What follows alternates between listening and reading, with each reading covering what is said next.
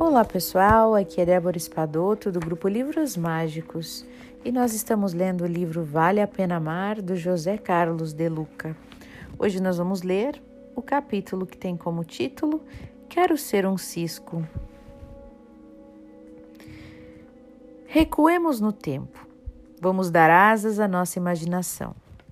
Voltemos ao longínquo ano de 1910, no distante vilarejo de Pedro Leopoldo, em Minas Gerais. Entremos na pequena casa onde vive a família Xavier.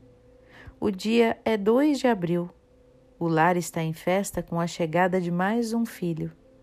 Seu nome? Francisco. Por certo, uma homenagem da família católica ao Santo de Assis.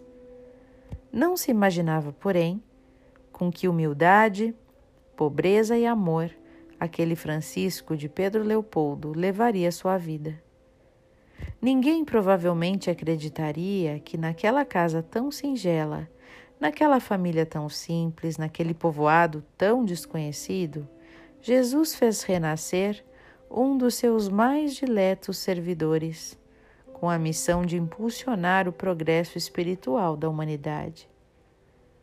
Desde pequeno, Francisco tinha alma tão pura que era capaz de ver a alma dos mortos tinha tanta lucidez nas visões espirituais que os vivos logo o chamaram de louco. E quantos loucos hoje se encontram nos sanatórios porque fecharam os olhos às realidades do espírito? Francisco cresceu e a sua alma cresceu mais ainda.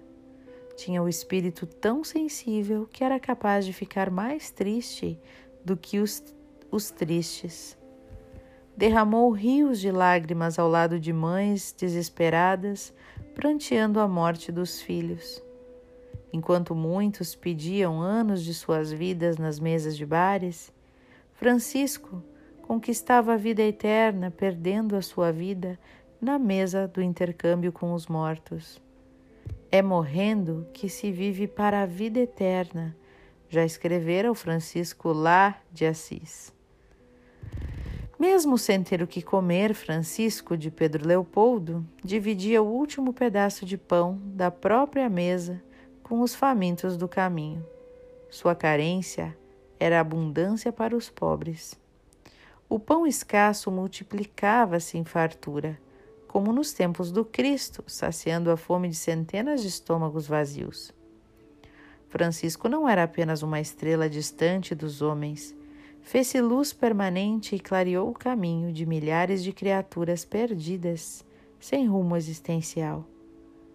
Conhecido em todos os setores sociais, fazia questão de permanecer anônimo entre os que vertiam lágrimas de aflição.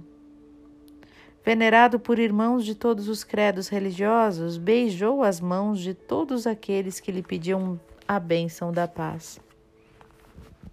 Espírita convicto, jamais exigiu adesão ao Espiritismo aos que lhe buscavam socorro espiritual. Pediu perdão a Deus pelas próprias faltas quando consolava irmãos no cárcere. Encobriu os imensos dotes mediúnicos para que ninguém se sentisse pequeno diante de sua grandeza espiritual. Portador de inúmeras enfermidades, curou centenas de almas injuriado durante toda a vida, falou como pouco sobre a importância do perdão. Cansado, trabalhou como nunca. Agredido fisicamente, consolava corações que se sentiam violados por simples aborrecimentos do cotidiano. Pobre, viveu toda a riqueza do seu espírito. Solitário, fez-se companhia dos que viviam abandonados na miséria, na orfandade na doença e no desespero.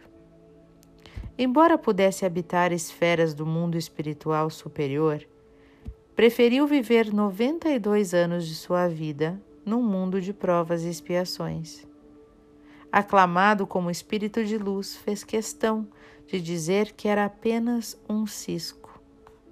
Mesmo assumindo publicamente a condição de espírita, foi aclamado e reconhecido pelos crentes de outras religiões como o homem chamado Amor. No dia 30 de junho de 2002, quando a nação brasileira estava em festa pela conquista do Campeonato Mundial do Futebol, o Cisco, o Chico, resolveu sair de fininho pela porta dos fundos, deixando o mundo feliz porque o povo estava muito feliz. Como ele gostava do povo, como ele gostava de gente por perto, como ele se identificava com a multidão. O homem santo não vivia nas nuvens espirituais, gostava das coisas da terra, sem se tornar escravo delas. O cafezinho, o arroz com feijão, as colheradas de doce de leite, umas boas gargalhadas, as músicas de Roberto Carlos e dizem até que Francisco torcia pelo Corinthians. Mas o cisco não se apagou. As estrelas nunca se apagam. Ele continua brilhando no céu de nossa vida. Francisco brilha nos mais de 400 livros que saíram de suas mãos, nos pratos de sopa que o Brasil todo são distribuídos em seu nome, nas mensagens de consolação que espalhou pelo mundo, no exemplo marcante de que amar é possível e que somente o amor nos faz verdadeiramente felizes. Esta estrela brilha entre nós, não está perdida no oceano do universo, continua a nos tocar de perto, despertando-nos para as realidades da vida além dos estreitos limites da matéria.